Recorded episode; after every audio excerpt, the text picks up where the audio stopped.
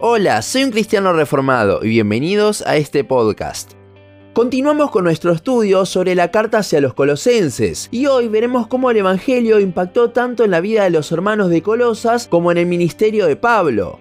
Colosenses 1.21 al 2.3 dice, y a vosotros también, que erais en otro tiempo extraños y enemigos en vuestra mente, haciendo malas obras, ahora os ha reconciliado en su cuerpo de carne, por medio de la muerte, para presentaros santos y sin mancha e irreprensibles delante de él. Si en verdad permanecéis fundados y firmes en la fe, y sin moveros de la esperanza del Evangelio que habéis oído, el cual se predica en toda la creación que está debajo del cielo, del cual yo, Pablo, fui hecho ministro. Ahora me gozo en lo que padezco por vosotros, y cumplo en mi carne lo que falta de las aflicciones de Cristo por su cuerpo, que es la iglesia, de la cual fui hecho ministro, según la administración de Dios que me fue dada para con vosotros, para que anuncie cumplidamente la palabra de Dios, el misterio que había estado oculto desde siglos y edades, pero ahora ha sido manifestado a sus santos, a quienes Dios quiso dar a conocer las riquezas de la gloria de este misterio entre los gentiles, que es Cristo en vosotros, la esperanza de gloria, a quien anunciamos amonestando a todo hombre y enseñando a todo hombre en toda sabiduría, a fin de presentar perfecto en Cristo Jesús a todo hombre, para lo cual también trabajo, luchando según la potencia de Él, la cual actúa poderosamente en mí, porque quiero que sepáis cuán gran lucha sostengo por vosotros, y por los que están en la Odisea, y por todos los que nunca han visto mi rostro, para que sean consolados sus corazones unidos en amor, hasta alcanzar todas las riquezas de pleno conocimiento, a fin de conocer el misterio de Dios, el Padre y de Cristo, en quien están escondidos todos los tesoros de la sabiduría y el conocimiento.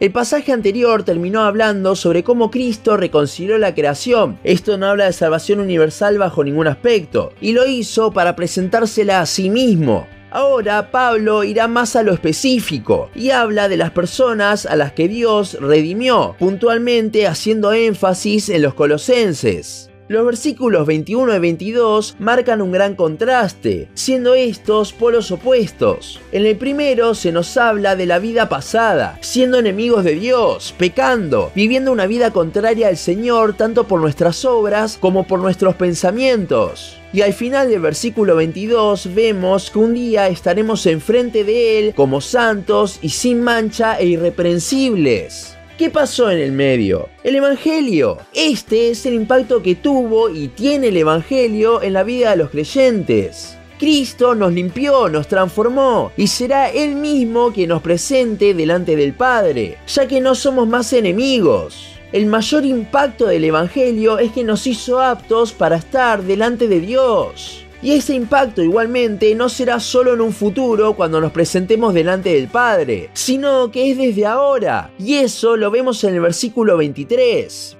A simple vista, este versículo lo pueden interpretar como que habla de la pérdida de salvación, pero nada más lejos de eso. Si fuese así, entraríamos en conflicto con versículos como Judas 1.24, Juan 10.29 o Romanos 8.38 y 39, por ejemplo. Este pasaje nos habla de la perseverancia de los santos, tema sobre el cual ya hablamos en todo un capítulo al respecto. En resumidas cuentas, no es que si no perseveramos perdemos la salvación, sino que si una persona realmente es salva, perseverará hasta el fin, por el poder de Dios. Aunque claramente puede tener momentos en los que flaquee, pero si realmente es salvo, volverá al Señor. Además, Pablo aquí no está hablando en perseverar en las obras, en una manera de vivir, sino en el verdadero evangelio, del cual los falsos maestros que estaban atacando la iglesia de Colosas se habían desviado, dando testimonio de lo que realmente eran. Si bien el Evangelio impacta nuestras obras, lo central no son esas obras, sino la verdad de las buenas nuevas. Luego de hablar del impacto del Evangelio en los creyentes, Pablo reflexionará sobre cómo el mismo impactaba en su ministerio. Recordemos el contexto. El apóstol estaba arrestado por Cristo. Muchos desde afuera creerían que esto es un impacto negativo del Evangelio. Pero lejos de eso, Pablo comienza su reflexión diciendo que se goza. Versículo 24. El Evangelio impactó de tal forma en el apóstol que ahora sufría por él, pero esto lo hacía con gozo, sabiendo que era beneficioso para la iglesia y una aclaración sobre cuando habla de lo que falta a las aflicciones de Cristo por su cuerpo es que aquí no habla de que la obra de Cristo fuese incompleta, sino que su sufrimiento era útil para llevar el mensaje de la obra completa del Señor. A continuación, Pablo hablará de qué es lo que hace en ese ministerio que el Señor le dio, versículo 25, y por el cual sufre. Esto es nada más y nada menos que anunciar a Cristo por medio de su palabra. En los versículos 26 y 27 habla un poco más en profundidad de esto, diciendo que compartía un misterio, algo que había sido oculto pero ahora ya estaba revelado. Esto es una referencia que en el Antiguo Testamento el mensaje del Evangelio estaba por medio de profecías dadas solo a Israel, y aún muchos de ellos no lo entendían. Pero ahora, con Cristo, ya había sido revelado en su totalidad y para todos los que Dios había escogido, siendo estos no solo israelitas, sino también gentiles. El misterio en sí, el Evangelio de Salvación, es revelado en su totalidad por Dios, usando a sus siervos que utilizan la palabra como Pablo, y haciéndolo solo a los escogidos de Dios, versículo 27. Sin embargo, el versículo 28 habla sobre que el apóstol lo anunciaba a todos los hombres. Primero es que un siervo no sabe a quién Dios ha elegido, por lo que debe anunciarlo a todo el mundo. A esto ha sido llamado. Segundo, es que esto es una refutación para uno de los pensamientos que estaba circulando por Colosas, muy parecido al gnosticismo, hablando de un conocimiento superior dado solo a algunos. Aquí Pablo lo que dice es lo siguiente, no, nosotros anunciamos el Evangelio a todos los hombres, y el Señor es quien se lo revela en sus corazones a sus escogidos por gracia.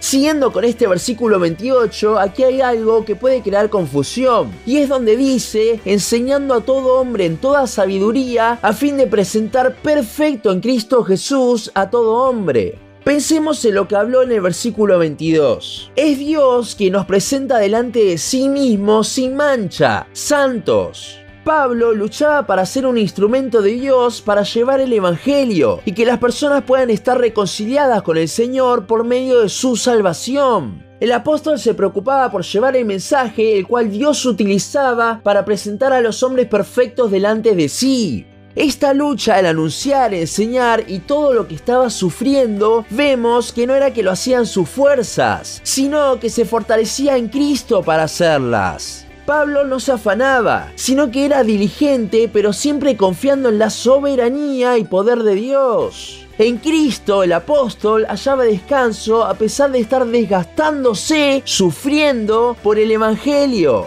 Igualmente, la lucha de Pablo no era solo por el evangelismo, sino que también luchaba por los hermanos. Versículos 1 al 3 del capítulo 2. Si bien el apóstol no los había conocido, él los quería ayudar. ¿Y a qué los quería ayudar? A ver más a Cristo, a profundizar en el Evangelio. Versículo 2 al final y el versículo 3. ¿Y por qué hacía esto? Porque sabía que solamente a través del Evangelio iban a poder ser consolados y unidos. Y este es el impacto del Evangelio en el que ya es creyente. Como siempre digo, el Evangelio no solo es para la salvación, como vemos en los versículos 21 al 23 del capítulo 1, sino que también es el que nos da fuerzas para el ministerio, versículos 24 al 29, y para nuestra vida cristiana y de iglesia, versículos 1 al 3 del capítulo 2.